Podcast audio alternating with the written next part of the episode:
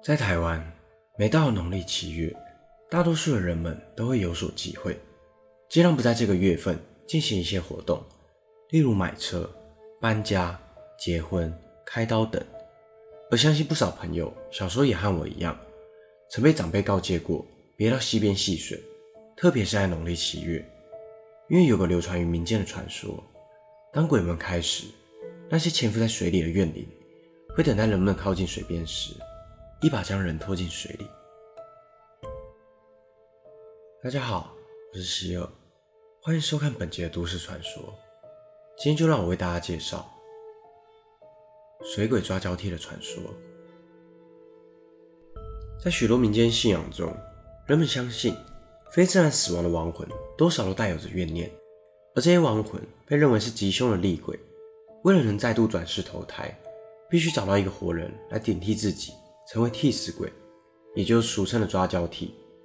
而抓交替通常发生在曾经有人横死的地点，像经常发生车祸的路段，或是曾经有人寻短过的大楼。其中，因溺水而亡的鬼魂被称之为水鬼。往生者通常会在意识清晰的情况下，饱受无法呼吸的窒息感，死亡过程较为漫长的痛苦，因情绪能量产生大幅的波动和空间磁场剧烈变化。使得往生者的灵魂被挤入狭窄的空间里，无法自由的行动，而生前时所经历的痛苦会不断的重演。因此，要解脱灵魂的束缚与痛苦，就必须再次让空间磁场产生剧烈的变化，也就是让另一个人经历相同的痛苦，自己才有机会解脱。而这也是水鬼之所以令人感到害怕的原因，因为水鬼颠覆了我们的认知。俗话说，白天不做亏心事。半夜不怕鬼敲门，但水鬼抓交替的对象几乎全是无冤无仇的人，甚至若有人出手干预，还有可能因此被水鬼盯上。曾有一名网友表示，他曾在桥边遇到一个妇女不慎落入河里，当时他立刻停下机车报警，并试着出手相救，却听到一股不知从哪来的怨气，在他的耳边说道：“别坏好事。”显然，这个好事。指的就是抓交替这件事。所幸，最后妇女被救上岸，除了受到惊吓以外，并没有大碍。而该名网友在事后则到庙里拜拜，才化解了这次的危机。但这位善良的网友表示，如果再次遇到，依然会毫不犹豫地救人。而网络上也有许多人有类似的经验，明明是在水深不及腰的溪边戏水，看似没有任何危险，却突然感受到一股莫名的力量。让人不停地往下沉，感觉就像是被什么东西抓住了一样。曾有一群学生趁着炎炎夏日到溪边避暑，到了溪边，大家都跳进冰凉的溪水里头，但唯独一个不会游泳的朋友，只是在一旁泡泡脚。突然一阵风吹来，把他的帽子吹到了水中。他走下去想要捡自己的帽子，突然间，一股强劲死命的将他往水中拉。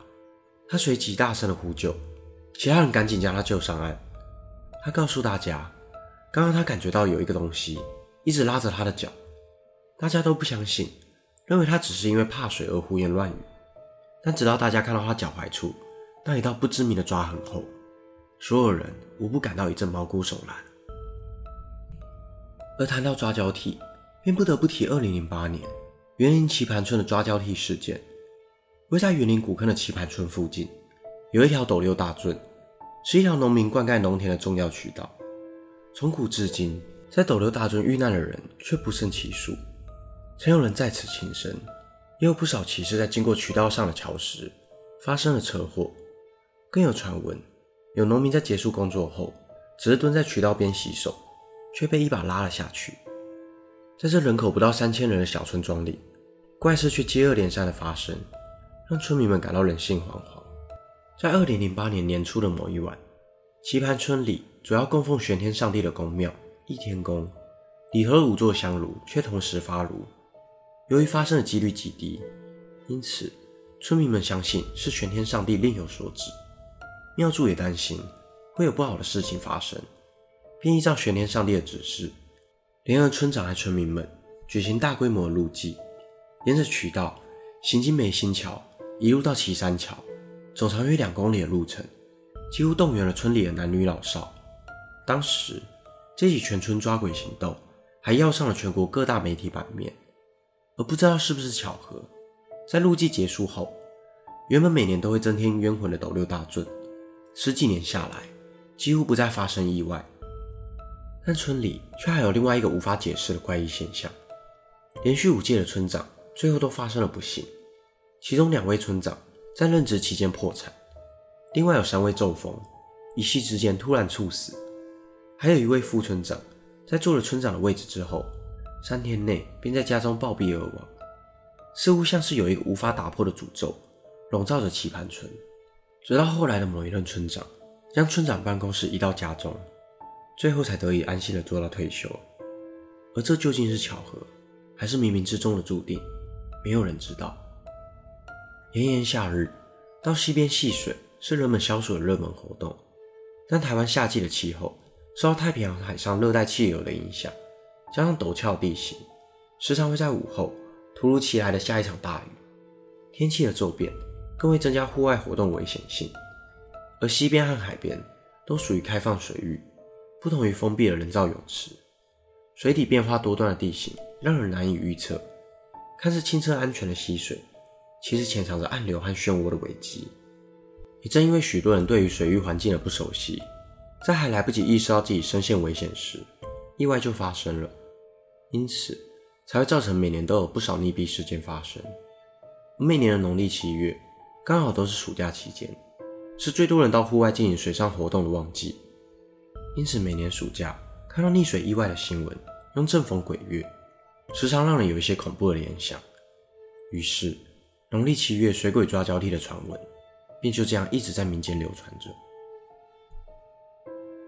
本期的内容就到这里。如果想看更多都市传说系列的影片，欢迎订阅我的 YouTube 频道。如果你有一些故事想要分享，也欢迎点选资讯栏连接投稿。我是希尔，我们下次见。